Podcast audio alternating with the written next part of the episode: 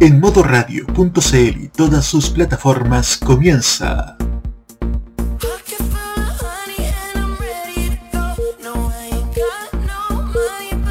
Tolerancia Cerdo, un espacio sobre la contingencia, con sus anfitriones, el Cerdito Chuletas, Seba Arce y Nicolás López. Comenzamos con una nueva edición de Tolerancia Cerdo.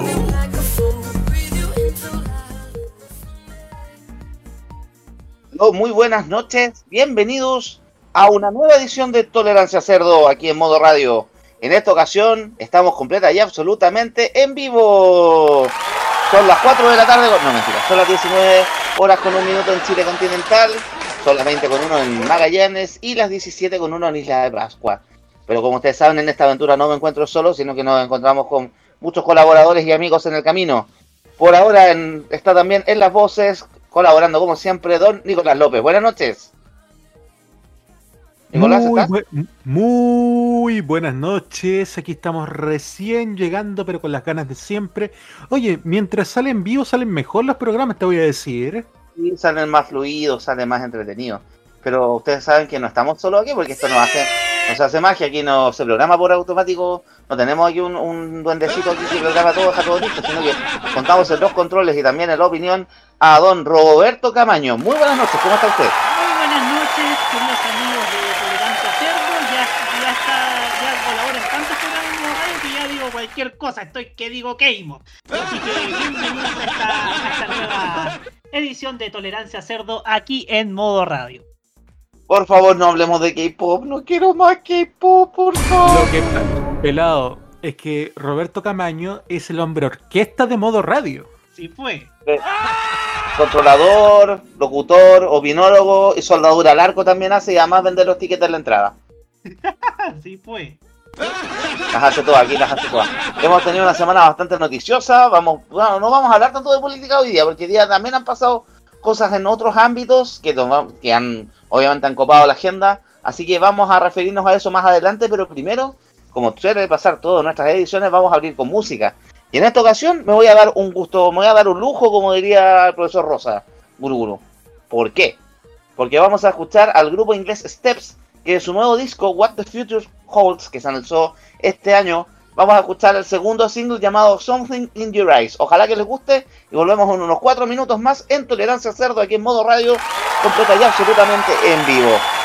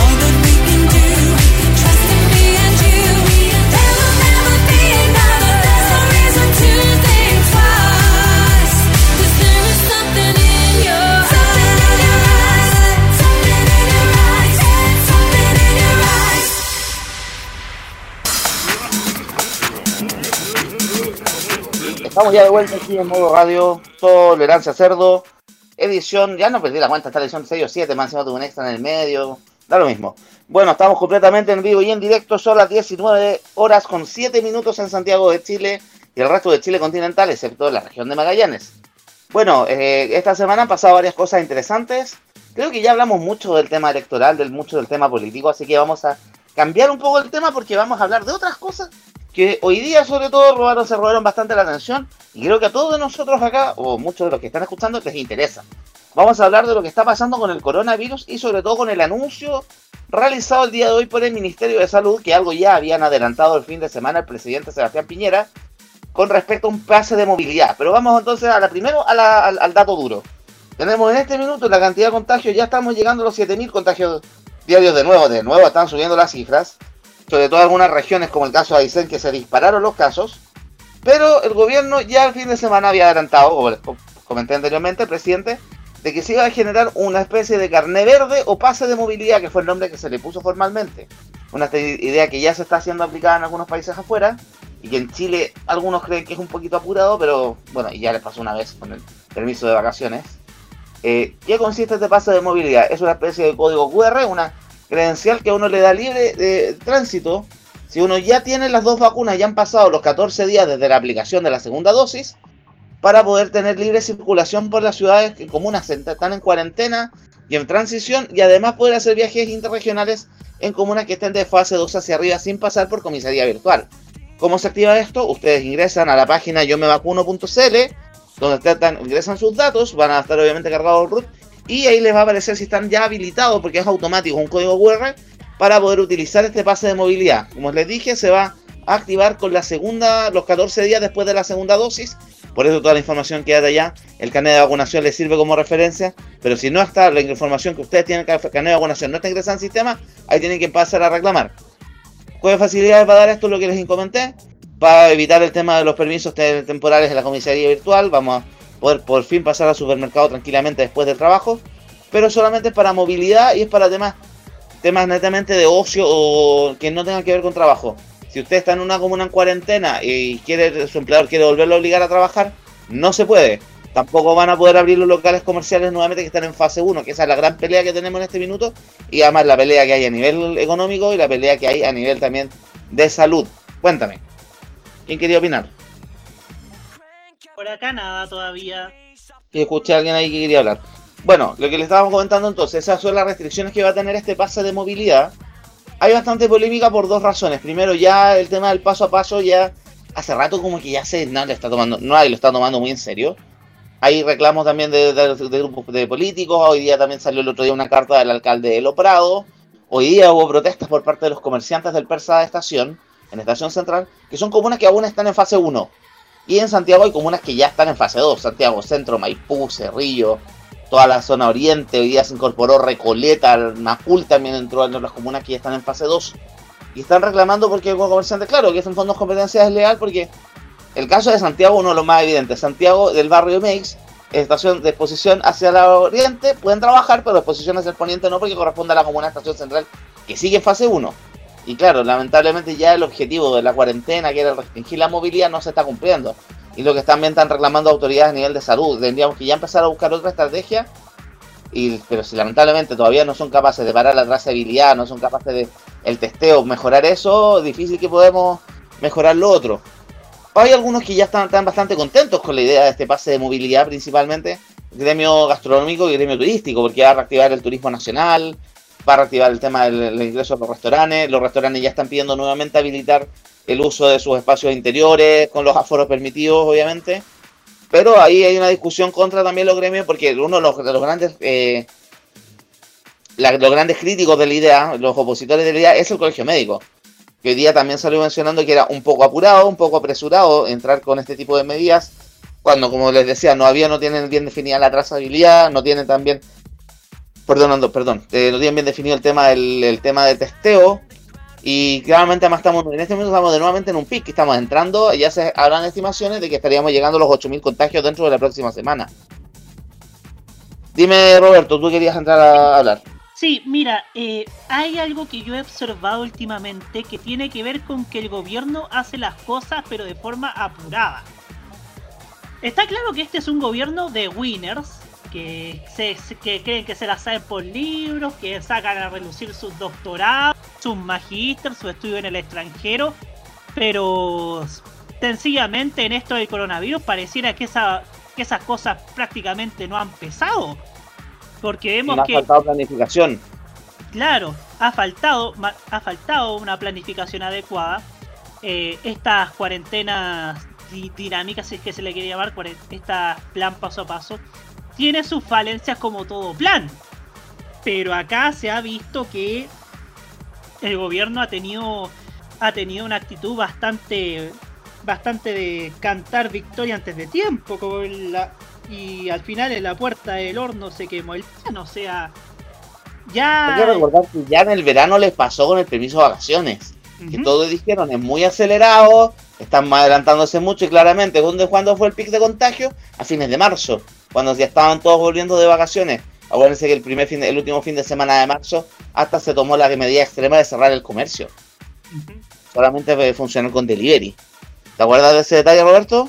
Sí, me acuerdo perfectamente de ese detalle y de cómo y de cómo estaba encabronado ese día porque habían pasado a fase a fase 2 y luego a fase 1. Y bueno. Eh. No, y el retail estaba furioso, porque el, el gobierno pensó que hacer durar más la medida, pero la amenaza de parte de acciones legales, incluso requerimientos constitucionales de parte del gremio del retail, echaron para atrás la idea y además echaron para, hicieron naufragar la idea del gobierno de que los productos que no eran de primera necesidad se vendieran solo por delivery.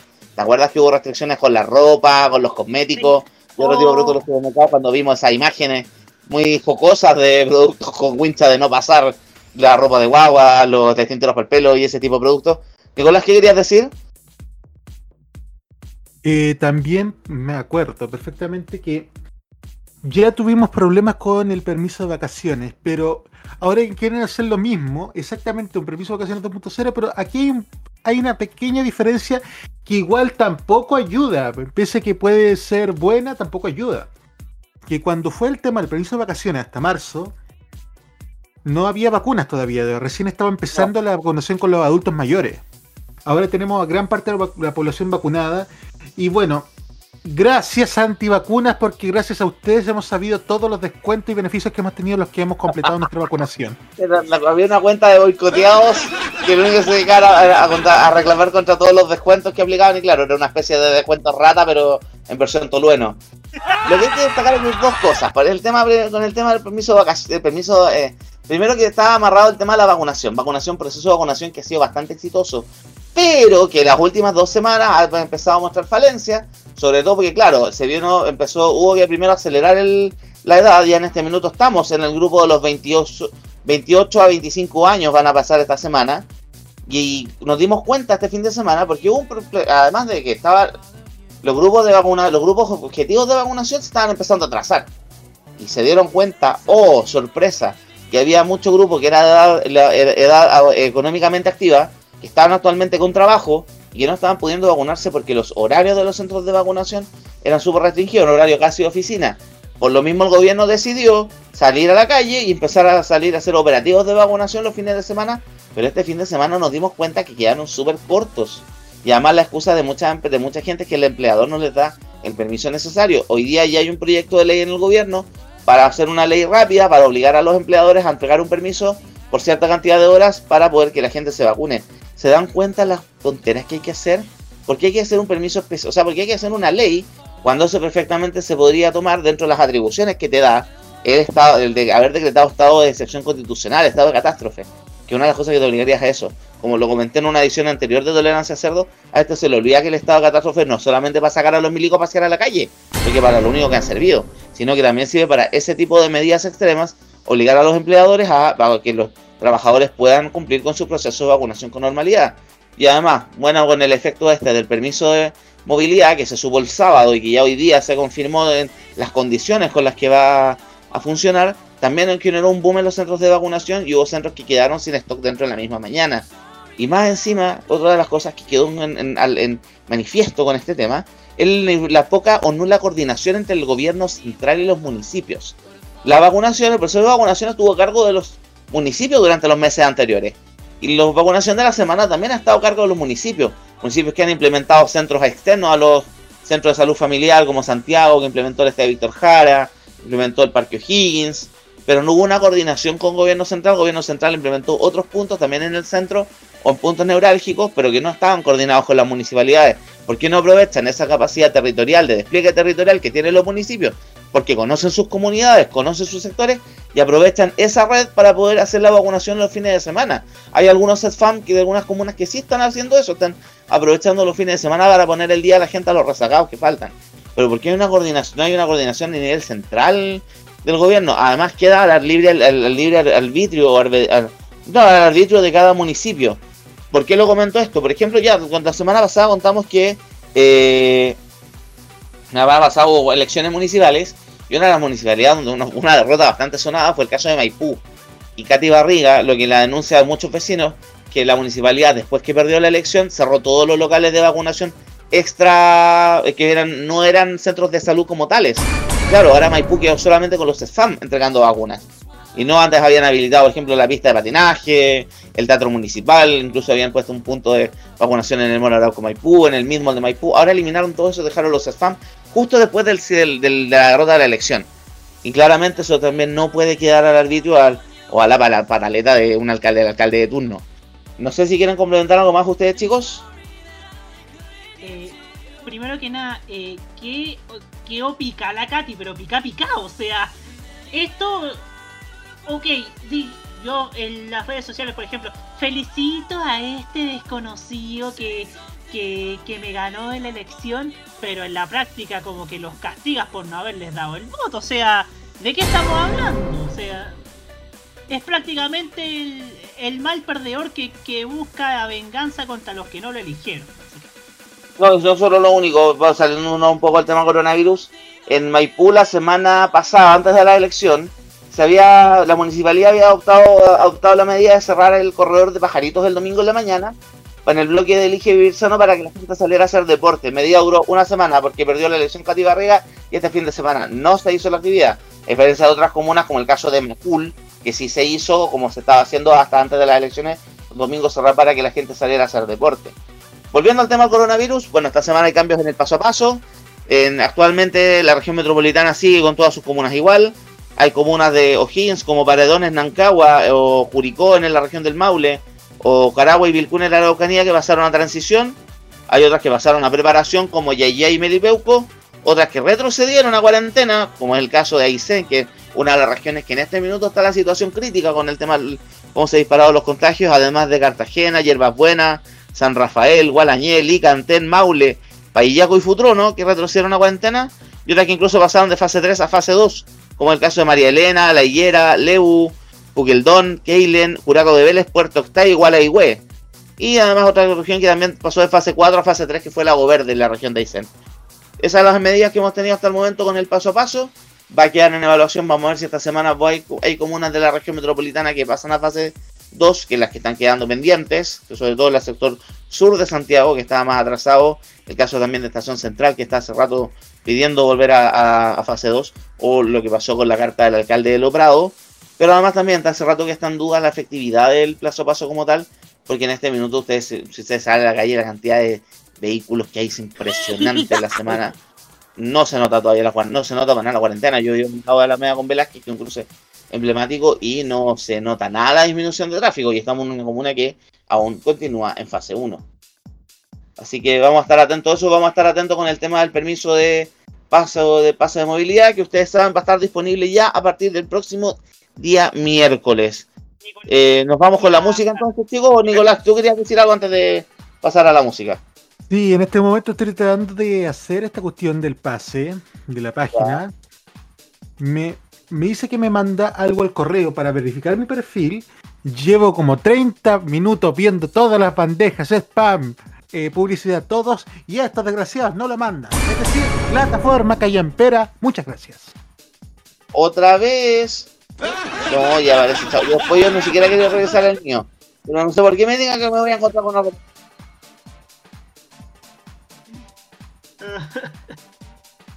sí, pues. Ya. Eh... Roberto, ¿vamos con la música entonces? Sí, vamos con la música. Ya, voy a poner entonces la que recomendaste tú en el, en el Discord. Vamos a escuchar a estos, a estos productores ingleses llamado Jonas Blue, que ya vienen sonando con varios temas dance hace rato, está una colaboración que se lanzó a principios del año pasado con la cantante Paloma Faith, que hace poco fue madre. Así que ojalá que les guste este, este, este tema, se llama Mistakes. Nos escuchamos unos cuatro minutos más de vuelta aquí en Tolerancia Cerdo, en modo radio, modoradio.cl y en todas las plataformas de streaming y de podcast donde vamos a estar disponibles.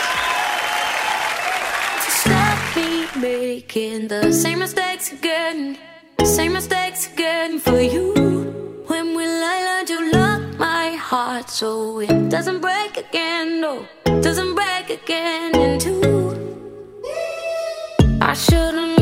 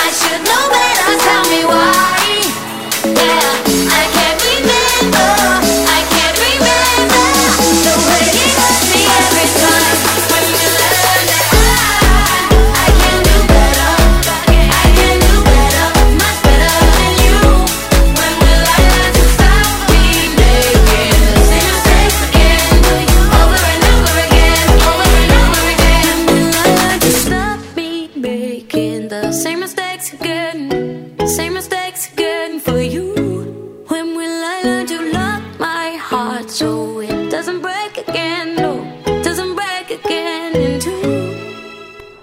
Prográmate con los clásicos. Los miércoles desde las 21 hasta las 23 horas, hora chilena, encuéntrate con los grandes éxitos de la música que se han transformado en un clásico. Todas las semanas, Rocky Espinosa te lleva a un recorrido de 50 años de música y distintos estilos a través del clásico de los miércoles. Modo Clásico. Prográmate con Modo Radio. Modo Radio, es, para ti.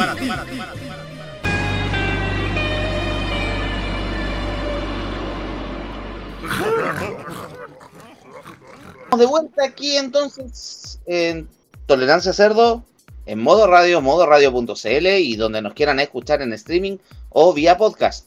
Ya estaba ahí sonado recién Jonas Blue con Paloma Faith y nos vamos a hablar de los temas de la semana de política porque lamentablemente hay que hablarlo, no queda otra. Igual ha estado entretenida los últimos días. Dedicamos un especial completo el día viernes y sobre todo después de las elecciones, pero el mundo va a seguir avanzando, la situación se sigue moviendo y cada vez empiezan a conocerse más coletazos y empiezan a conocerse más hechos derivados de esa elección del pasado 16, 15-16 de mayo. Vamos entonces, con- por- por- empezamos de, de- de dónde quieren que empecemos, de qué lado. De, de la centro izquierda, que a esta altura ya está medio. Ya Uy. está medio a morir saltando, así que. Esa está, está- está con principio autopsia en este minuto. sí. Bueno, como ya hablamos, ya hablamos tu, tu, tupido y parejo, la semana pasada un intento de inscribir primarias por parte de la centroizquierda unificada. Al final casi que volvía a la UP, no pasó nada con eso. Solamente van a primarias por el lado del Frente Amplio y el Partido Comunista. Gabriel Boric y Daniel Jadwe. Y obviamente ya empezó la campaña sucia por algún lado. Primero, hoy día subimos la tercera nuevamente publicando la noticia de un, una querella criminal contra Daniel Jadwe por ser representante de las farmacias populares de parte de un empresario que trató de vender un tema, unos insumos médicos eh, al arranque de la pandemia al sistema de farmacias populares y como no le funcionó, demandó al alcalde por no sé cuántos millones de pesos y por estafa. Esto estaba en manos de tribunales y la municipalidad obviamente de Recoleta le bajó el perfil porque además el Jadwe nunca se reunió con esta persona. Pero obviamente esto está en parte de la campaña que vamos a empezar a ver en los medios de comunicación, sobre todo por el temor que hay de que esta cosa se... Primero casi que volvía a OP con la alianza que no funcionó entre Partido Comunista, eh, Partido Socialista y el Frente Amplio. También, ¿qué más tenemos por ese sector? Tenemos que, obviamente, la ex nueva mayoría se está tratando de rearmar. Por lo mismo decidieron ya eh, dar vuelta un poco la página con el tema de las primarias. Están viendo como, pensando algunos primarios convencionales, viendo qué candidatos se presentan. Hoy día Geraldo Muñoz incorporó formalmente al equipo de Paula Narváez. Insisten con esa campaña. Pero principalmente ahora Unidad Constituyente lo que quiere concentrar sus fuerzas y energías es en salvar las lucas con la elección de gobernador regional. Como ustedes saben, en Santiago pasaron dos candidatos a gobernador regional. Tenemos por un lado al ex intendente Claudio Rego y a la licenciada en Ciencias Políticas, que parece que no tiene el título todavía, pero está en eso, Karina Oliva por parte del Frente Amplio, del Partido Comunes. Y obviamente ha caído en una guerra, en una guerra de declaraciones, descalificaciones mutuas, sobre todo porque la campaña de Oliva se ha centrado básicamente en un voten por mí para que no salga Orrego ni los políticos de siempre, y por otro lado, la campaña de Orrego es como esta niña no sabe nada, no tiene experiencia de nada, voten por mí que yo fui intendente. Claramente no es una campaña con un debate de ideas muy potente, muy poderoso, ni muy inteligente que digamos. Derivado de eso, de los gobernadores regionales, tenemos también la joya de la semana, que es el crédito de 770 millones de pesos que tuvo que pedir Catalina para, para su campaña y que ahora está pidiéndole ayuda a los partidos para poder financiarla. Y han salido varias ideas en internet donde le sugieren a la ex candidata a gobernadora cómo recuperar ese dinero, porque obviamente 760 millones no los puede pagar de un día para otro, y dice que no tiene los recursos y además lo que le va a reponer, lo que le va a reembolsar Cervel por los votos claramente no le va a alcanzar. ¿De dónde sacamos 760 millones? Han salido ideas como completadas, bingos, remates, solidarios y otro tipo de acciones para recaudar fondos. ¿Ustedes tienen alguna sugerencia, chicos? Una rifa, una rifa, no sé, puede rifar, puede rifar la casa quizá y, y puede pagar, costear los gastos. A mí se me ocurre algo. A mí se me ocurre algo mejor. ¿Qué cosa? Que haga un currículum y que trabaje, de lo que sea. No puede ser. Me puede ser Catalina Parot que lleva varias elecciones perdidas al hilo. Pero tenemos claro. Pero nadie sabe qué, qué está viendo qué va a pasar. Pero ¿cómo gastan 700? Primero, ¿quién le presta 760 millones a una campaña política que si después no tiene cómo pagarlas? Obviamente tiene que haber algún respaldo y todo. Pero ella que pide ayuda a los partidos, bueno, los partidos políticos se ensartaron con su candidatura, ahora salen de que la candidatura de ella fuera mala. Bueno, ¿para qué la escogieron? Si la idea de una candidatura a algún cargo es poder postular y pelear para ganarla. No candidaturas testimoniales con ese nivel de inversión. Sobre todo con ese nivel de inversión. Siguiendo entonces, avanzando entonces con el, por ese mito, está la pelea en la centro izquierda, básicamente en salvar las lucas de la, gobernación regional en el caso de la desconcertación. También tenemos también una pelea, el tema de la, la, famosa lista del pueblo. Ustedes saben, en la elección en la convención constituyente eh, fue la gran sorpresa de la jornada, la cantidad de la cantidad de constituyentes que cogió esta lista de listas independientes, la mayoría con pensamiento de centro izquierda, que han salido varios perfiles en varios, varios diarios, porque mucho, para muchos la duda es quiénes son, a quién representan y qué es lo que buscan. Y han salido varias publicaciones, hay una muy interesante que salió en The Clinic el fin de semana, donde explicaban ahí, la explicaban con una pequeña biografía de cada uno de ellos. Y lo que el tópico que más se repetía y lo que a mí me gustó mucho era que eran dos cosas, principalmente la preocupación del medio ambiente, que si uno se da cuenta muchas de las causas de ONG o de organizaciones intermedias está básicamente en eso, protección del medio ambiente, eh, evitar destrucción de glaciares, destrucción de ecosistemas, etcétera. Más que mal, también incluso por ejemplo en Valparaíso, que ganó el gobernador regional Rodrigo Mundaca, llegó a ese, precisamente por esa pelea, por los temas del agua. Y otro de los tópicos que se repite harto entre los candidatos de los ganadores de esta lista del pueblo a nivel nacional es el tema de la descentralización. que algo que hemos venido escuchando hace mucho tiempo, pidiendo hace mucho tiempo, pero que no se había, que sido siempre letra muerta, o sea, han quedado en intentos, ahora el tema de la elección de gobernador regional es otro intento más, pero son intentos que toda la larga son insuficientes porque al final igual termina todo derivando en un embudo que pasa por Santiago, en la distribución de recursos, en la definición de, políticas públicas, etcétera. Yo creo que eso también es una, es una, es una clave. Lo que a mí no me gustó de esta leyenda hay un, un- este compilado de biografías, compilado también de, de postulados que tienen estas personas.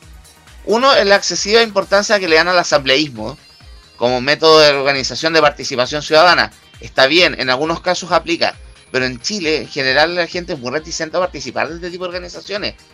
Eh, juntas de vecinos, centros de padres, etcétera. Es cosa de ver, por ejemplo, las elecciones de federaciones de estudiantes, la abstención que es altísima.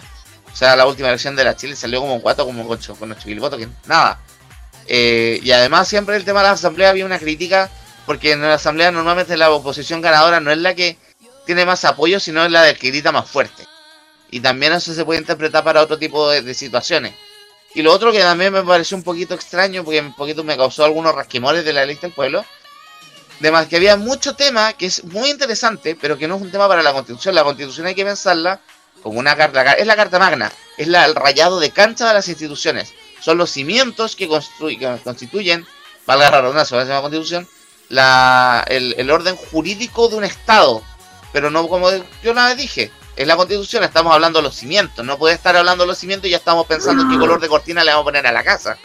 Y claramente hay muchos temas que pueden ser súper importantes, súper interesantes, pero que no son de una constitución, sino que son asuntos de leyes que pueden ir amarrados a una constitución. Y con todo este tema de la lista del pueblo también ha salido muchos comentarios de que algunos están hablando, algunos representantes, porque hay gente que está dando casi atribuciones de representantes, hay varios también candidatos presidenciales que le están echando el ojo a la, a la lista del pueblo, entre ellos Pamela Giles y otro de los nombres que ha sonado por ahí, que es Jorge Char, que le han estado haciendo ojitos a la lista del pueblo para tratar de, que- no, ungirse ellos como representantes de. El tema de que algunos están amenazando con no iniciar la discusión constitucional si es que no se libera a los presos de la revuelta, producto del estallido social del 18 de octubre, que aún hay algunos que siguen unas prisiones preventivas eternas, sin pruebas concretas, y que siguen ahí los, pues, los casos detenidos, o los casos con pocas pruebas, con pruebas todas generadas por la policía. Es un tema también. Esta semana también tuvimos otra situación con Daniel Stingo, que es uno de los candidatos del constituyente que tuvo la votación más alta a nivel país. También recordándole un poco a la derecha, que eh, la derecha perdió una elección que se fue la elección del apruebo el rechazo y además en esta elección por algo llegaron con 35 representantes y no más que eso que no pueden venir a hablar de negociar o poner los mínimos ellos ellos son minoría o sea decir ahora los temas los ponemos nosotros y ellos se tienen que poner de acuerdo con nosotros que algunos han sido visto mal mal visto que en fondo estamos poniendo los términos pero no hay que olvidar que es los mismos términos que ocupó la derecha cuando ellos ganaron la elección y hubo reclamo acuérdense de Cecilia Pérez que dijo ganamos la elección nosotros que no tienen derecho a ningún reclamo y ese tipo de comentarios que también escuchamos de otros personeros de la derecha. Por ende, el tema de la convención constituyente va a estar muy movido, muy trabado, lo que se está viendo la discusión. Eh, también hay que ver el tema de los independientes, por donde se empiezan a decantar, porque en este país independencia como tal no existe, independencia pura y total absoluta no existe. Pero va a estar bien interesante el asunto con respecto a la constituyente, que ha sido el tema, uno de los temas también dentro de la semana que se ha visto. Y por otro lado también tenemos la discusión, tenemos una primaria, la centro derecha, centro derecha o derecha, no sé cómo decirlo, donde claramente ahora ha sido un ataque entre una pelea entre Lavín y Sichel. Y nada más ni menos que Lavín puso de rostro de campaña a Rodolfo Carter. Rodolfo Carter, rostro. Rodolfo Carter, rostro. Hay algo que no me cuadra ahí. Pero, No pero qué pelado, es- ustedes. pelado, es que es perfecto, ¿sabéis por qué? Porque Lavín Ah. puede cambiar, puede cambiar en un mes el rostro sin cambiar el vocero necesariamente. Claramente, sí, tienes toda la razón. El hombre de las mil caras, todas cada vez más plásticas. La gente pedía caras nuevas y ya, pues Rodolfo Carter hizo caso. Todas las semanas una cara nueva. Sí, interesante. Está acá, es que, no sé si es Rodolfo Carter, el que en humano o Popín. Estamos como en un, en un híbrido ahí extraño. Pero también esta semana también hubo muchas que eh, hubo, en general ha sido como la pelea de entre lo- entre la derecha, entre los presidenciales de la derecha es entre Lavín y Sichel. Como que Briones no lo pesca nadie, a Desborde no lo pesca nadie. Más encima tenemos esta semana un resultado de la encuesta Academ, que todos sabemos que es un chiste la Academ, si para qué estamos con cosas, la encuesta está financiada por parte del gobierno, eh, un día apareció Pamela Giles inflada arriba y ahora nuevamente la están dejando caer. Y en esta nueva encuesta Cadem sale que el candidato con más posibilidades en este minuto es Daniel Jaue, seguido por Lavín y Yana Proboste. Y mucho más atrás viene Sichel, viene José Antonio Cast y vienen otros más. No sé, yo qué pensar ahí. La encuesta Cadem yo no le creo nada a esta altura, pero Es que bueno, en la última vuelta de la encuesta no la chuntaron a una. Es que no entiendo qué poder tiene la Academ, si la Academ hace años que ya viene como las callampas y todavía la gente le da poder. Además que la gente de los medios de comunicación le dan poder. Sí. Pero es divertido porque sabéis que las encuestas no la chuntaron a una en la constituyente, no la chuntaron a una en las presidenciales, no la chuntaron a una en el plebiscito. ¿Por qué le seguimos tan, tanta importancia casi como un oráculo de lo que hay que hacer a las encuestas? Hay algo, hay algo que dijo Jimmy Fallon cuando fue la elección de Estados Unidos el año pasado. Que dijo o- algo así como, olvídense de las encuestas. La próxima vez que, hablemos, eh, digan, todos los, todos los candidatos están parejos con un 100% de margen de error. Algo así. Hay que el tema, o sea, hay que pensar ya la encuesta apartando en la presidencial del 2017, que a Beatriz Sánchez le daban un 8 y que sacó casi un 20 y tantos por ciento, o sea, que pisó los talones ayer por pasar una segunda vuelta. Eh, en esta vuelta pasó lo mismo, le asignaban 8 cupos a los independientes, los independientes agarraron casi 30. Eh, Ah. Le daban una sobre eh, había una sobreevaluación de los candidatos de la derecha y la derecha agarró 35 cupos y con suerte, o sea, raspando. Más encima tenemos ahí, eh, ¿puedo, puedo aumentar una incidencia con el tema de los constituyentes? ¿Me dejan? Sí, dale nomás. Yo lo comenté, lo comenté en el grupo de televisión. Ayer me enteré por el diario La Tercera que un candidato constituyente en el sur en Eisen era el dueño de la empresa donde yo trabajaba antes. El compadre sacó como mil votos por la UDI y salió penúltimo en su lista. Y me dio un gusto tan grande porque, compadre, a mí me, de esa empresa me despidieron porque literalmente me estaban explotando. Y yo tiré, terminé la ads por estrés laboral y la empresa negó las votaciones. Y me echaron por eso, porque yo fui a la ads a decir de que oye, me están haciendo trabajar 15 horas diarias, luego estoy colapsado, necesito parar, está causando estrés laboral este tema, y como la empresa asumo, su- asumió eso casi como una traición, me echaron. Así que solo digo justicia divina. Dios castiga, pero no a palos. Esa era mi infidencia con respecto a la, a la, a la, a la constituyente. Pero estuvo, sí, ha estado bien movido el mapa esta semana. Y a ver qué más tenemos. Ah, esta es en la, en- en la nota friki en el tema político. Eh, Vieron la, la inscripción del partido político de, de Gino Lorenzini con Franco Parisi. El partido de los Funados. El partido Quieren formar un partido. Llamaron a hacer una, una transmisión por Facebook Live, un canal regional en Rancagua, para inscribir un nuevo partido político para poder presentarse a la presidencial. Parisi, ¿hasta cuándo Parisi ha pasado por todo el espectro político? Es como la versión, la versión en Tolueno de Javier Parada. Acuérdense que Parisi la primera, cuando presentó como independiente en la elección del 2013, eh, él, él- él era independiente, era súper progre, y el 2017 estuvo a punto de ir por un partido evangélico. Era una parada completa radicalmente opuesta, que incluso se rieron mucho de él en internet. Bueno, también aparecía recomendándole algunas inversiones a los hermanos evangélicos en su transmisión, en la transmisión online que tenía este programa. Me acuerdo que Esnaola y Nacho Lita se rieron mucho de las transmisiones de ese programa en, en su podcast, en su minuto. Sí, pues. Que, pero volverlo a decir, claro, y le salieron los memes que el show lo iba a presentar Carol Dance ahí para completar el trío de funados. El trío de la estafa, el partido estafa piramidal. No es una pirámide, sino un trapezoide. Claro, no una pirámide, un trapezoide. Claro. Esa es como la nota freak. Dime. Oye, ¿puedo dar, ¿puedo dar una reflexión respecto a respecto a la política? ¿Puedo confesar algo? Ya, háblale señor, para eso estamos. Mira, yo yo la verdad es que yo tenía pensado, definido mi voto hacia Paula Narváez. Pero después de lo de la semana pasada creo que ya estoy como que reconsiderando ese hecho. Reconsiderándolo. Porque lamentablemente no, no creo que, que su actitud la semana pasada haya sido óptima como para, para los requerimientos que, que necesita nuestro país. Nuestro país necesita básicamente gente que sea capaz de poder llevar al de poder sobrellevar la crisis de la mejor manera, no gente que solamente le eche leña al fuego y que siga con esta guerra de, de egos que tanto que tanto mal nos hace. Eh. La semana pasada, la semana, alguien dijo por ahí, Paula Narváez fue todo un mérito. Pasó del desconocimiento al odio. Porque pasó el, es que a mí, a mí, a mí lo personal, mí una frase que me cayó pésimo fue el tema de que el partido Jadwe me tiene miedo.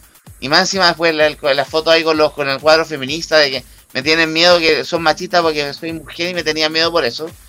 Lo que alguien destacaba ahí, lo que le tenían miedo básicamente el, Frente Amplio, el PC, le ponían miedo más que al Partido Socialista en sí, era a una alianza entre los partidos de unidad constituyente detrás de la candidatura Paula Narváez. Porque aunque la candidatura en sí no prendiera mucho, y todavía no prende, si estamos honestos, la candidatura no agarra, no, no, no prende ni con benzina, eh, el tema es que el, el nivel de trabajo territorial que tienen los partidos de la centroizquierda tradicional todavía siguen siendo súper fuertes. hemos, hemos hablado harto de la elección de constituyentes, fracaso para la democracia cristiana, pero resulta que a nivel de concejales la democracia cristiana sigue siendo en este momento el partido más votado de Chile. Y a nivel de constituyente el Partido Socialista tiene un peso súper grande. Por eso están, el Frente Amplio se está engolosinando con el tema de la derrota del, en, la elección de constituyente, pero si empezamos a desglosar y deshuesar los datos, nos damos cuenta de que la cosa no era tan, no fue tan aplastante la situación, todavía tienen un nicho, y en una elección donde importa mucho el trabajo territorial, porque si no, si no haces conocer a tus candidatos, no das a conocer a tu gente, eh, no te van a votar por ti, que fue la gran crítica que se le hizo durante mucho tiempo al Frente Amplio, que para estos compares Chile era el distrito, las dos comunas pudientes del distrito 10 y parte de Santiago, la parte rica de Santiago Centro, y no existía más país. Ahora nos dimos cuenta que sí, el Frente Amplio existe el resto de Chile. Por algo ganaron municipalidades súper importantes como Estación Central, Maipú o Viña del Mar, ¿cachai? Pero, claro, todavía que hay un trabajo territorial que falta ahí súper fuerte. Que sí fue lo que fue la clave del éxito de los candidatos que ganaron del Frente Amplio en este tipo común. O sea, Tomás Bodanovich hizo un trabajo joyería ahí, eh, conjunto con el equipo Pablo Vidal en su minuto también el trabajo de joyería que hizo Macarena Rimamonti en la quinta región, donde jugaba más con un factor cansancio Virginia Reginato, y Estación Central para que hablar. Si acá ya estaban chatos con Delgado, con todo el tema de los quietos verticales, y más encima el candidato de la UDIRA, Gustavo Afuro, o sea, estaban llamando a fracaso. Fue un trabajo bien hecho. Vamos a ver si ese trabajo se replicaba a las próximas elecciones. Donde claramente esto se le engolosinaron también con la idea de desalojémoslos a todos y desalojémoslos con escándalo. Pelado, pero en todo caso piensa que estoy viendo que el Frente Amplio está cayendo en lo mismo que cayó en, 2018. De, creerse ellos los dueños del universo, los dueños de la palabra. Ellos los salvadores, de los salvadores del mundo, ese es el tema. Ese es el eh, problema también. Del... Mucha gente le está cayendo como pata Y están cayendo por segunda vez en ese error, y ese fue el error que de parte después los perjudicó a nivel parlamentario, y de nuevo están cayendo con la misma cuestión. Es como el meme, usted no aprende, ¿verdad? Eso mismo. Hay, que explicar, explicar todo eso con meme de los Simpsons a veces, para poder entenderlo. Pero ha sido una semana bastante interesante en el tema político, bastante movida. Se siguen haciendo análisis, siguen pasando cosas. Ustedes saben, este, ya nosotros hablamos de este tema el día de la elección misma. Hablamos de esto en la edición especial que tuvimos el viernes pasado en vivo con Roque y que aquí seguimos poniendo las mismas reflexiones, pero claramente porque el tema sigue estando ahí pendiente. Vamos a ver qué pasa estos días, vamos a ver cómo se desenvuelve, cómo sale del embrollo en el que se metieron solitos los de Unidad Constituyente. Lo único que tenemos claro es que Carlos Maldonado, del Partido Radical, dijo que él llegaba a la papeleta en diciembre. El más fome, pero fue el único digno. Fome, pero digno, como salió una ficha que le hicieron ahí. Ya chicos, nos vamos con la música entonces. Sí, vamos con la música. Ya, ahora, ¿qué canción va? tamaño usted estaba poniendo la. Clean Bandit Fit Demi Lovato, solo. Ah, esta pero la versión la que, la que mandé yo, ¿cierto? Sí. Ya, esta versión es en Spanglish, porque tiene parte de la letra en español y parte de la letra en inglés. Así que ojalá que les guste esta colaboración y nos escuchamos unos 4 minutos más de vuelta en Tolerancia Cerdo aquí en modo radio.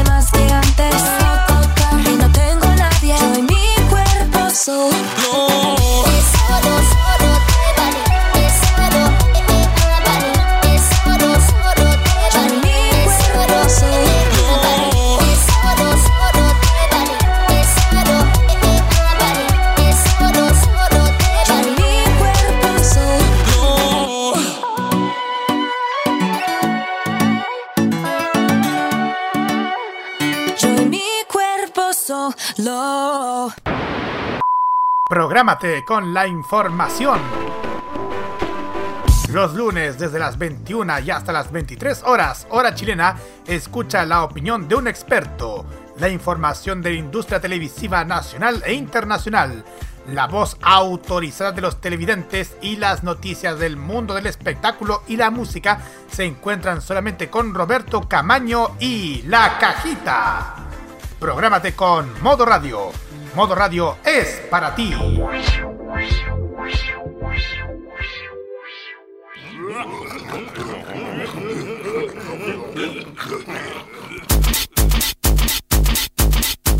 Volvemos entonces aquí a Tolerancia Cerdo en modo radio, modoradio.cl y los servicios de streaming y podcast donde estamos disponibles. Y le dejo el pase a don Nicolás que tiene cosas que contarnos.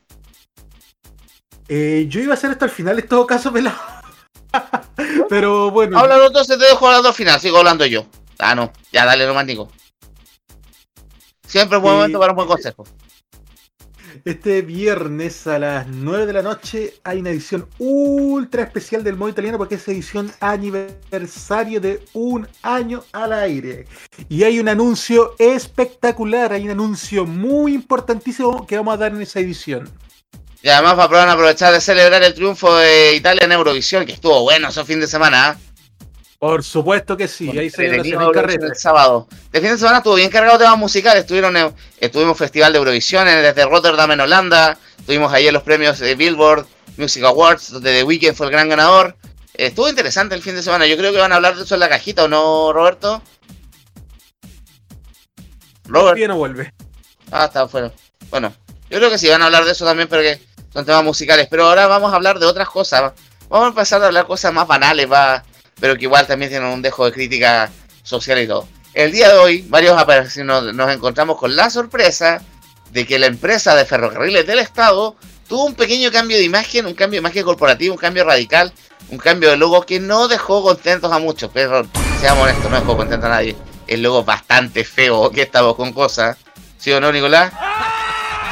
Eh, yo no sé, yo sigo viendo, yo tomo el metro Valparaíso al Merval todos los días, yo no me doy por enterado del cambio, para mí va a ser el Merval hasta el final de los tiempos. Ya, porque vamos a explicar por qué. Uno de los cambios que se hizo, bueno, ahora se llama F Trenes de Chile. La cuenta F ahora se llama y decidieron, no encontraron nada mejor estos individuos que unificar todas las marcas bajo la marca F. Y eso incluyó sacrificar la marca Merval y sacrificar la marca Tren Central. Ahora el Merval ya no se llama Merval formalmente, se llama el tren Limache Puerto, arroba F Valparaíso. El tren a Rancagua se llama el tren, eh, el tren Alameda, no, Estación Central Rancagua. Claro, el tren a Chillán se llama Estación Central Chillán. El tren a Nos se llama Estación Central Nos. El biotren es el único que se salvó porque ahora se llama, se sigue llamando F biotren. Pero el ramal Tranca Constitución ahora es el F Constitución. El del sur también se llama, todo se llama, el Corto Laja, el Caguano se llama F Laja. Mal nombre, definitivamente mal nombre. Ahí está, Tren Victoria Temuco ahora se llama F Victoria Temuco. F Victoria Temuco. Pero F Laja, o sea, suena feo. Suena feo. ¿Cuánta plata gastaron? ¿Cuánta plata gastaron a nivel? ¿Cuánto habrá? ¿Se acuerdan cuánto gastaron? Como 500 millones en el cambio de nombre del Transantiago a Red. ¿Cuánto habrán gastado en el cambio de nombre del ferrocarril? Aparte que el logo horrendo, el logo parece la versión pirata del logo de Entel, o parece un homenaje mal hecho a la democracia cristiana y a esa gran gestión que tuvo Ferrocarril del Estado en manos de Luis Ajesco, dueño de Radio Cooperativa. ¡Nefasto! Pero qué horrible, más, no, lo- el, el verbal ahora se llama Tren Limache Puerto. ¿Quién le puso ese nombre, por Dios? Y más encima lo peor de todo, una de las justificaciones que aparecen en su cuenta de Twitter es que es en pos de la descentralización con una decisión tomada claramente de Santiago, sí. Porque mataron todos los nombres regionales de los servicios, salvo el caso de Biotren, que fue el único que, se salvó de esta racia. Pero todo el resto quedó como F tanto. No, el de Valparaíso se llama F Valparaíso la cuenta de Twitter. Pero para todo el mundo va a seguir siendo el Merval el Metro Valparaíso el Metro Val. Porque con ese nombre lo han conocido, con ese nombre ha vivido toda su vida el, tren de cercanías que opera desde efectivamente Limache hasta la estación Puerto. Por eso Nicolás para él va a seguir siendo Merval y yo creo que va a ser el mismo efecto para mucha gente. Por eso yo lo comparaba con el cambio de nombre que sufrió Transantiago a Red, que también ha servido mucho, porque si ustedes se han dado cuenta, aparte de los 500 palos y el cambio de colores, para la gente siguen siendo o Transantiago o las micro. Y para nivel de prensa, como fue una, una pauta que vino desde el gobierno, para hablar de los aspectos malos, hablan de Transantiago. Para hablar de los aspectos buenos, hablan de Red, aunque los buses sean exactamente los mismos. Que los servicios sean exactamente iguales y pasen por la misma parada. Solamente un cambio de colors. ¿Algún comentario, chicos, a nivel de, no sé, gráficas? Es una basofia Oye, gráfica. Sí, es una basofia. Oye, eh, yo prefiero el logo que tenían en los 90. Eh, F, sí. Los azul con 90. amarillo. Sí. Yo voy a decir que hoy día usé el Merval y ese va a ser el nombre que ocupe lo que me quede de vida. Y en la pantallita típica que dan en, en las estaciones que te dicen en cuántos minutos viene el tren, no te ya no te aparecía esa información, solamente te aparecía el nombre del servicio que le pusieron. Es decir, tuvieron que sacrificar información útil para hacer promoción de un nombre que no usa nadie. Y pasa lo mismo con los trenes porque solamente sacaron el logo frontal del Merval, pero lo sigue teniendo en los costados y al subirte el tren, tú ves lo primero que dice la pantalla, bienvenido a Metro Valparaíso. Y ahí del día que me lo cambian. Todas esas decisiones de marketing de ingenieros comerciales, seguramente un ingeniero comercial de la Católica, no, pero otra cosa. Se habrán tomado de quién habrá dicho la brillante idea, cambiémosle el nombre ferrocarriles, unifiquemos las marcas. Habrá sido idea de Pedro Pablo Rasuri, ya en el Transantiago trató de hacerlo el 2012 cuando quiso cambiar, borrarle el nombre Transantiago que se llamara Sistema de Transporte Público de Santiago. Pero, no, qué tontera, qué tontera más grande. Siento que es plata mal gastada, literalmente dinero mal gastado. Se podría haber ocupado en otra cosa. Hay que decir que también los servicios están en, veremos. La observación que hizo Lucho Volque por interno, que dijo que dentro de los proyectos se, me, se volvía a mencionar Puerto Montt, volver el tren al sur. Y no me digan pobre por ir viajando así. Buena duda, buena consulta. Por ahora, por lo menos, mira, los usuarios, yo, el servicio a NOS sigue funcionando normalmente. Hay que contar que hay dos proyectos en Santiago que siguen viento en popa, a pesar de la crisis, a pesar de la pandemia, que son el tren a Melipilla, que va a tener unas obras de ingeniería bien interesantes. Ya empezaron las obras, por ejemplo, del el sector de Errázuriz, donde tienen que hacer un nuevo puente y una doble vía, aparte de una estación nueva y supuestamente la conexión con la línea 6 del metro va a estar ahí. Y el tren de Santiago hacia Batuco, que va a salir desde Quinta Normal hasta la co- comuna de, hasta la comuna de Lampa en el sector de Batuco, para conectar Quilicura, Renca, Lampa, Colina y Batuco hacia el metro Quinta Normal en el límite de las comunas de Santiago, Estación Central y Quinta Normal. Así que no me por lo menos siguen andando. Quinta región también está el proyecto del metro de la extensión a la galera, que también va viento en popa, ya están todos los estudios de ingeniería hechos, ya están todo planificado cómo va a ser. Incluso están las maquetas virtuales en, el, la, en la cuenta de YouTube de Ferrocarriles del Estado, o F, en el de Chile, como se llama ahora. ¿Qué vas a decir, Roberto? Sí, que eso de, Quilicura, o sea, de, de Quinta Normal, me lo contaste una vez que tenían algo algo preparado en el metro Quinta Normal. Mira, si eso es no un mito urbano, sino que es algo que se sabe. Cuando construyeron la estación del metro Quinta Normal, que se inauguró el año 2004, debajo de la estación de la línea 5, ahí están los andenes y la obra gruesa para la extensión hacia, hacia, hacia el norte. Hay que pensar que el proyecto original del Melitren era desde Batuco hasta Melipilla, pero por tema de costos salía muy caro rehacer el túnel Matucana, porque hay que, ustedes saben, hay un túnel que es el famoso túnel Matucana, que conecta desde abajo de la estación central hasta Matucana con Mapocho, por debajo de la quinta normal, por debajo del internado Arrojarana, que es una línea de tren que es una línea que actualmente se utiliza para carga. Pero rehacer ese túnel sale demasiado caro, meterle mano a ese túnel, por lo cual el proyecto, cuando se licitó el Melitren, se cayó por ese factor, hubo que cortar el proyecto en dos, y claro, una parte va desde Quinta Normal hacia el norte, que es la que va a ser hacia Batuco, que va a tener que igual hacer un túnel por debajo de Matucana, pero que y además va a tener una estación de combinación con la línea 7 del metro en Mapocho, tanto así que fue una de para el para Walmart le cayó como anillo el dedo que le quemaron el supermercado en la esquina porque ese pique se lo pasaron a ferrocarril a cambio de un supermercado nuevo. Eh, desde ahí va a tener conexión con Renca, con Quilicura, con el sector de los outlets en San Ignacio hasta el sector de Batuco. Por eso, pero está la- esa parte de los reversa y eso ya ese proyecto también está aprobado, está listo, está en, está en proceso, si no me equivoco, la ingeniería de los estudios de impacto ambiental. Pues ya está incluso, el- ya se hizo la sociabilización del proyecto con los vecinos. Eso tenemos como proyecto en este minuto a nivel de Santiago, hay que pensar también el tren, el tren, el, corto, este Laja Talcahuano, también los nuevos trenes chinos que van a llegar. Que Ferrocarril tiene harto proyecto interesante, pero me parece que el cambio de logo estuvo completa y absolutamente de más. ¿Qué opinan ustedes, chicos? ¿Cerramos entonces el tema de ferrocarriles? Sí, cerramos el tema porque el logo ha sido horrible. Nada más que El logo horrible, pero creo- Chile necesita trenes. Chile No, más, no hay que acabar con el monopolio de los buses. Hay muchos proyectos también con relacionados con carga, que ese yo creo que es el fuerte de Chile. Chile no creo que dé como han salido algunos fanáticos, poco menos que volvemos al tren de norte a sur. Eh, eh, competitivamente no es buena opción tener un tren de Santiago a Puerto Montt, pero sí los trenes de cercanías pueden hacer mucho, que es lo que han hecho en Valparaíso, lo que se ha hecho en Santiago, lo que se ha hecho en Concepción, lo que se ha hecho en Temuco. Pueden entregar mucho por ese sentido. Por algo, una de las ideas que también ha corrido fuerte y ha abierto tanta presión de la gente es hacer un tren de cercanías entre Osorno y Puerto, y Puerto Montt, aprovechando las estaciones que están en la, la estación de la faja de línea ferra, que está hace rato están echándole el ojo para apropiarla y eh, venderlas a proyectos inmobiliarios. Creo que sería también una buena idea. Pero ojalá que tengamos prontamente más trenes en Chile. Siento que un transporte que cumple todas las las metas o los objetivos que se necesitan, pero que lamentablemente por, un malos manejos en los 90 y por un de- abandono en la década de los 80 también por una vuelta de mano que se ha hablado siempre por parte de la dictadura, los gremios, los camiones, los buses, se dejó morir, pero es, un- es algo que se necesita que los países desarrollados todos tienen, muy, valga la redundancia, muy desarrollados en sus respectivos territorios. Ahora entonces vamos con la música, chicos. Roberto, usted está de programado hasta de DJ. Hey, DJ, póngame la música. ¿Qué canción tenemos ahora? Mira, vamos a ir con, con algo que se llama Change You Next de Ariana Grande. ¿Cuál? Change You Next de Ariana Grande. Ah, ya, ese video donde incluso sale parodiando varias películas. Ujú. Entre ellos también sale Jennifer, Jennifer Coolidge, también conocida como la mamá Stifler. Pero imitando el papel que hace en, en Legalmente Rubia, sí. Pero ya, pues nos vamos a escuchar entonces a Ariana Grande, que hace poco se casó. Así que ya no está disponible en Mercado eh, no visitan. Nos vamos a escuchar a Ariana Grande y volvemos en un par de minutos más con Tolerancia Cerdo en modo radio.cl.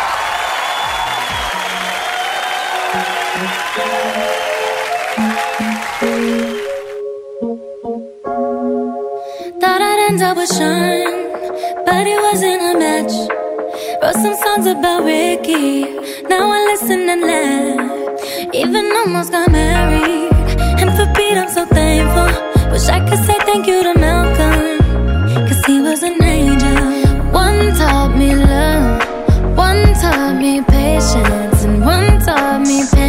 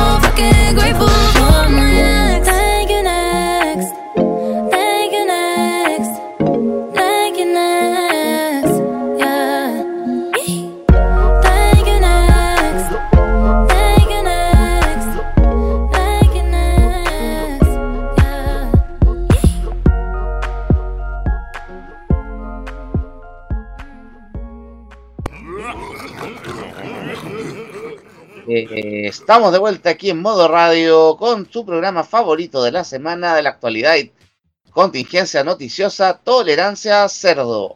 Porque todas las semanas se puede ir cada vez más al chancho. Oink, oink, oink. Y volvemos entonces en este bloque con la sección de todas las semanas.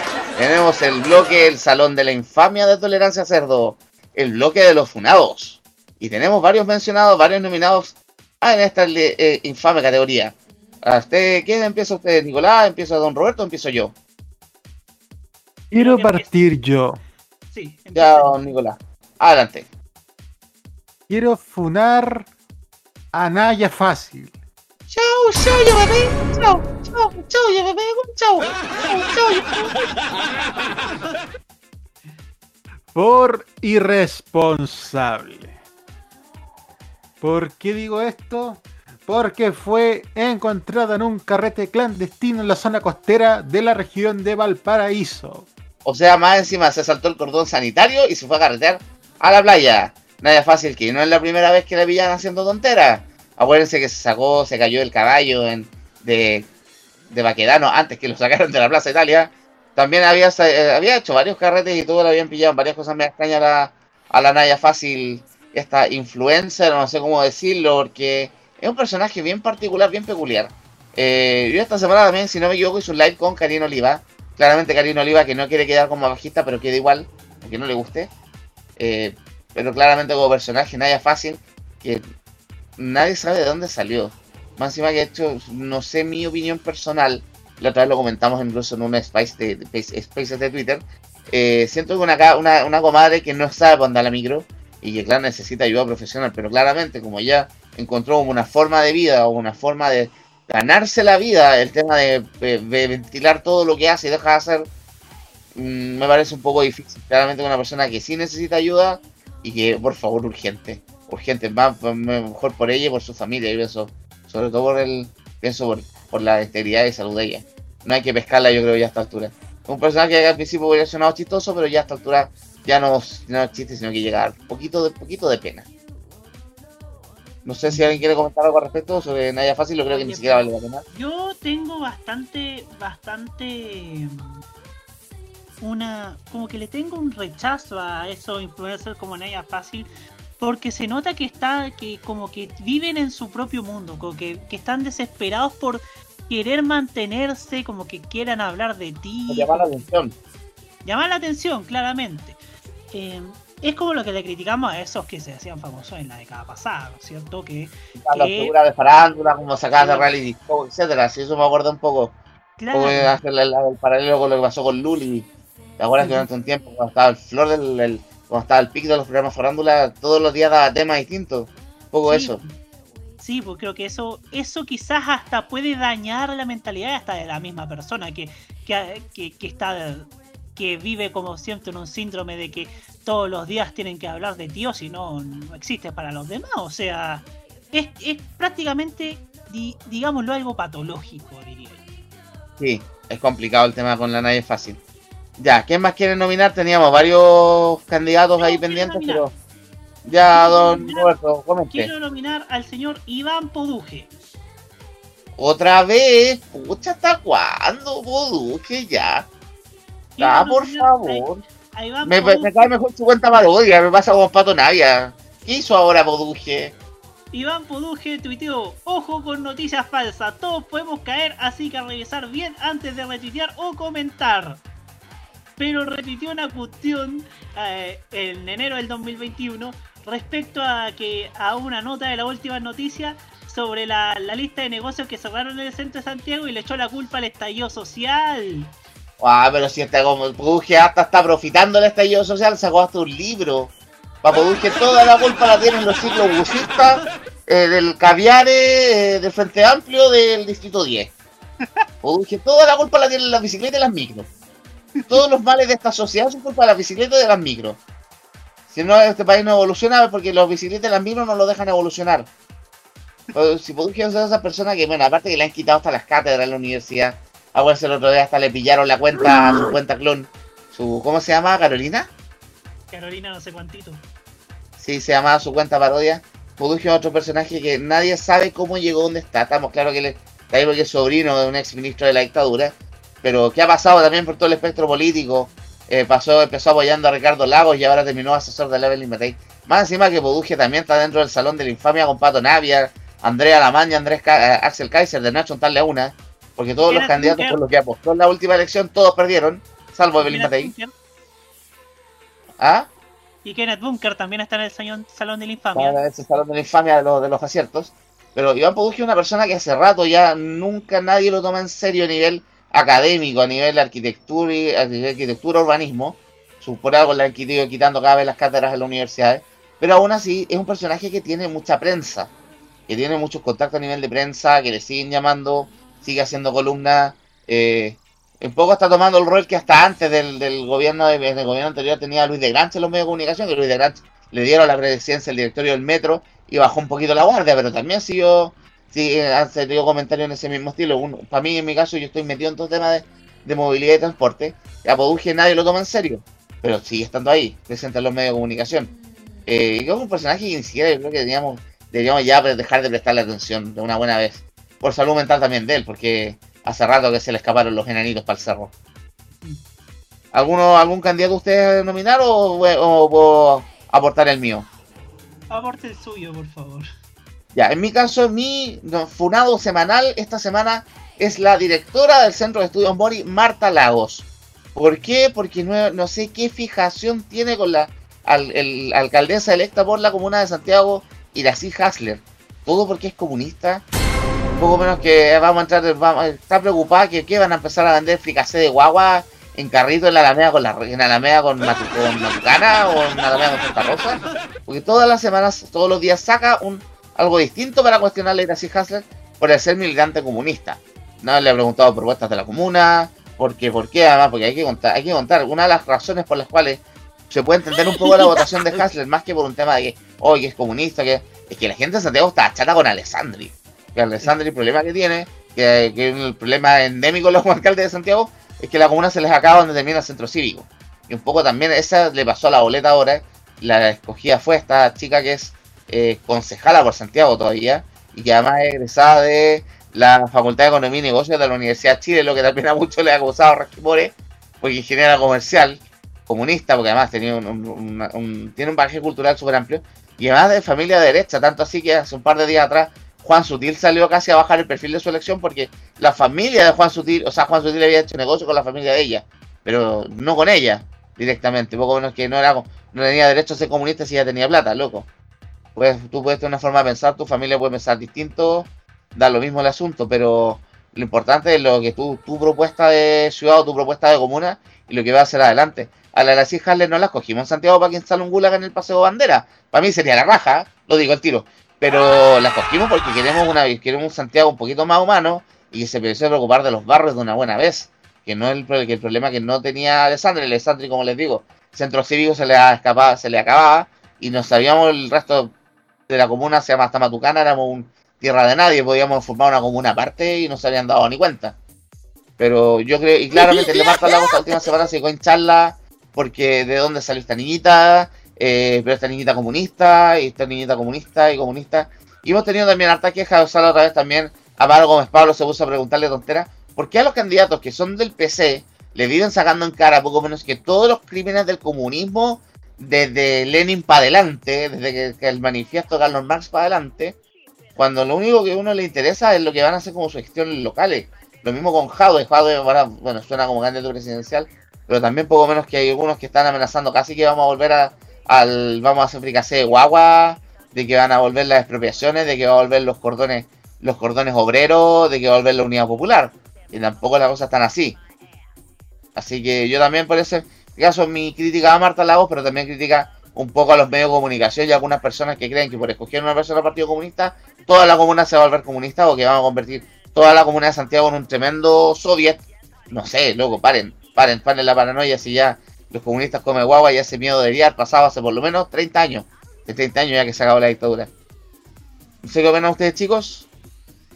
Oye, pero puedo decir algo, ya, ya hay que superar el antiguo Partido Comunista. O sea, eh, prácticamente esta elección fue buena para mí, fue buena para muchos, pero lamentablemente todavía vemos que existe una fijación de llamar comunista a todo lo que se vuelva mosca. O sea, eh, Claro, y- todo lo que suene a justicia social o a poder emparejar la cancha, no, que eres comunista, eres un maldito comunista, eh, que eres rojo, que eres, todo gratis. En este minuto lo único que hemos visto que quieren todo gratis, o sea, Catalina Parot está pidiendo la ayuda a plata a los partidos, creo que es la única que quiere todo gratis. Eh, salió el otro día la Tere Marinovich en el programa, en ese bodrio de programa de Chichirane, diciendo que la gente no quería trabajar porque prefería vivir de los bonos. No sé qué habla ellos de trabajo, si ella nunca la trabajó un peso a nadie, Pero tenemos ahora ese, ese nivel de comentarios virulentos. Ay, mía, me tiene un poquito chato por los dos lados. El tema de que gente que cree que porque están votando por gente del Partido Comunista nos vamos a todo rojo y vamos a ir a cantar el pueblo unido, ¿cachai? El, uno, el primero de mayo ahí a la, a la Malameda. No es así. Es un tema de gente. Yo no, yo no sería comunista, no sería militante comunista jamás. Porque tengo unas críticas súper grandes con el dogma de ellos. Pero uno coge porque yo cojo personas porque las creo que son las más aptas. Mismo, mismo parámetro yo aplico en el caso de los gobernadores regionales. Hay mucha gente que dice voy a votar por Karina Oliva para que no salga Orrego, pero yo veo el programa Karina Oliva yo me di la lata de leer ese PowerPoint. Ese es un PDF ordinario que tiene publicado su sitio de campaña. Y es una, para mí, propuesta en el tema que yo más me manejo. Movilidad y transporte son propuestas que para mí son súper insuficientes y son súper vagas. ¿Cachai? Pero claro, lo mismo, también yo estoy votando no por la ideología de la persona, porque Claudio Rego puede ser un DC súper recalcitrante, pero como gobernador me tinca más y voto por él, por gobernador, no por ser de la DC, no por ser de partido tal partido, ¿cachai? Puedo complicar lo mismo para ambos lados. Pero lamentablemente esa discusión en Chile todavía no llegamos a ese nivel de madurez de la discusión. Yo esperé que con la constituyente pudiéramos llegar en eso, pero parece que la cosa se va a venir bastante virulenta también en esa en la discusión constituyente que se nos viene en ciernes ya por un par de semanas más, que debería ya ser la primera convocatoria. Vamos cerrando entonces el boliche, eh, pues estamos en la hora, ¿no? Sí, son las 8 con 17. Ya estamos casi al final. Estamos casi al final. Entonces nos vamos con una canción y nos despedimos. Sí, Sí. Ya, ¿con qué canción cerramos entonces, Nicolás? Te vas a dar un lujo, ¿no? Por supuesto. A ver, vamos a explicar la cuestión. Yo desde que, desde que partimos con pelado con el tolerancia cerdo, que yo he puesto cualquier canción que no sea italiana.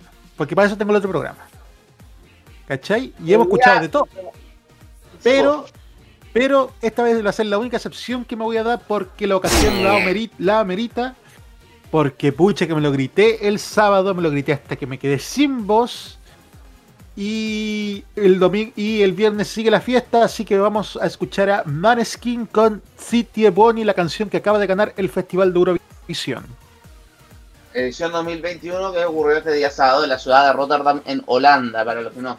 Pero en conocimiento de una final bastante electrizante, porque hasta, el- hasta antes del voto popular, porque ustedes, bueno, para los que no conocen Eurovisión, Eurovisión es un festival que se hace todos los años a nivel de la radio televisión europea y que invitan a Australia, porque Australia también ya varios años participando, y que tiene el, el sistema de la final tiene un sistema de votación que votan primero los países, todos los países, un jurado especializado de cada país, vota, le otorga 12 puntos al primer lugar, 10 puntos al segundo lugar, y después reparte de 8 a un punto de, a los países que le gustan.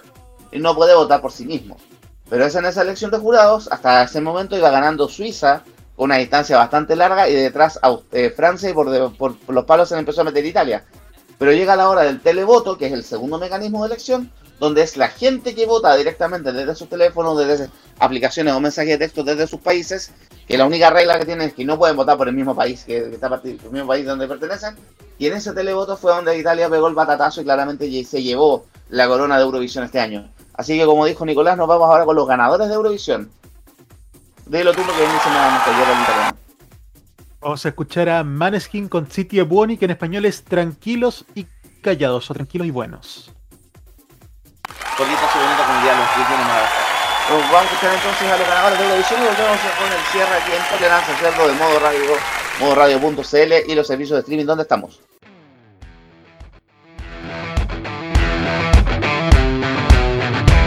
Loro non sanno di che parlo.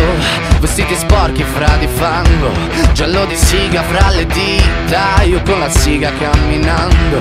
Scusami ma ci credo tanto Che posso fare questo salto. E anche se la strada è in salita Per quest'ora mi sto allenando. E buonasera signore e signori Fuori gli attori. Vi conviene non fare più errori. Vi conviene stare zitti e buoni. Qui la gente è strana tipo spacciatori. Troppe notti stavo chiuso fuori Mo li prendo a calci sti portoni. Sguardo in alto tipo scalatori Quindi scusa mamma se sto sempre fuori Ma sono fuori di testa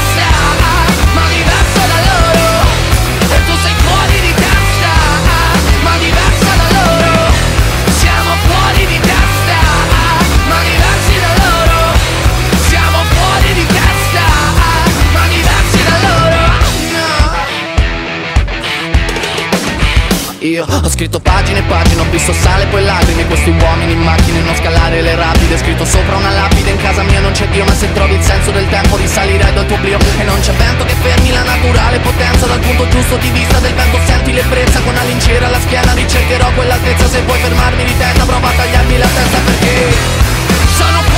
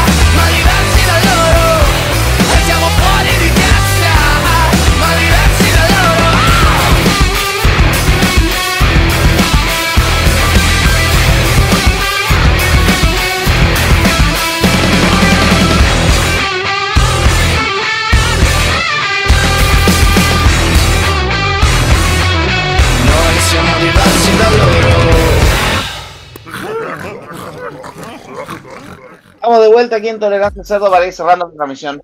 Ahí pasaba Maneskin con el, tema ganador de Eurovisión el fin de semana, que dejó varias postales, entre ellas la de los participantes de Italia, donde supuestamente habían salido jalando, que ya se corroboró de que no era así, pero además también donde el representante de Islandia del jurado eh, había participado en la película de Netflix que se estrenó el año pasado con Will Ferrell y Rachel McAdams, Eurovision Song Contest, con Song Contest, The Story of Fire Saga, pidiendo ya ya.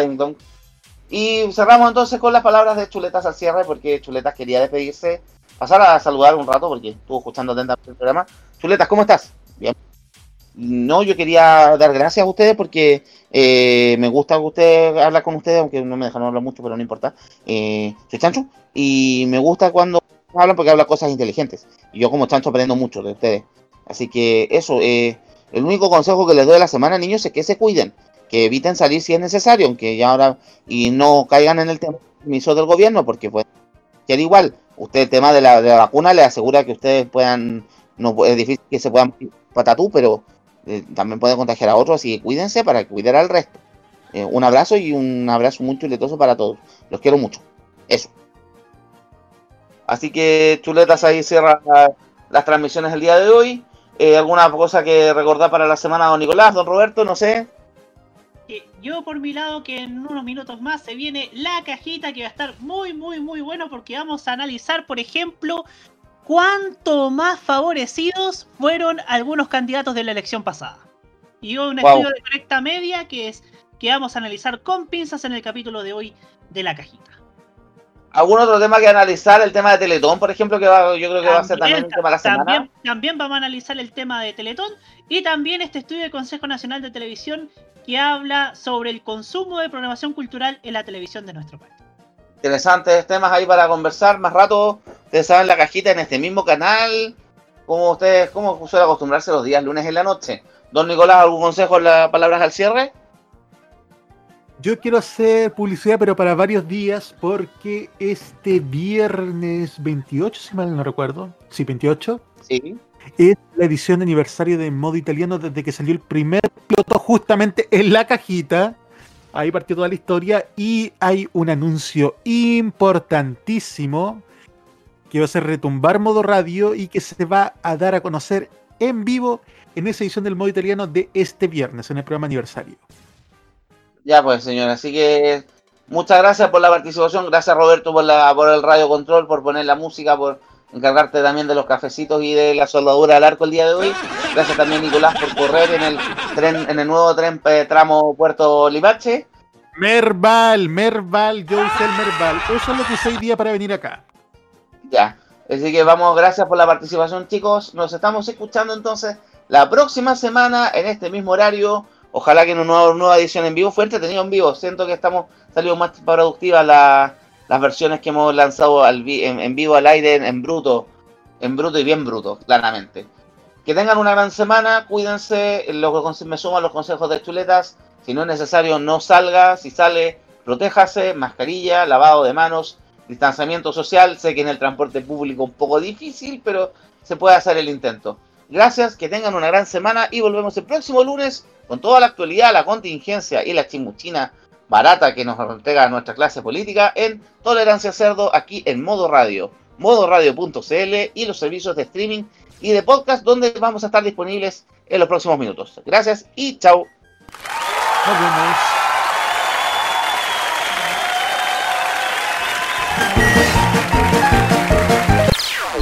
Las opiniones emitidas en este programa son de exclusiva responsabilidad de quienes las emiten y no representan necesariamente el pensamiento de modoradio.cl.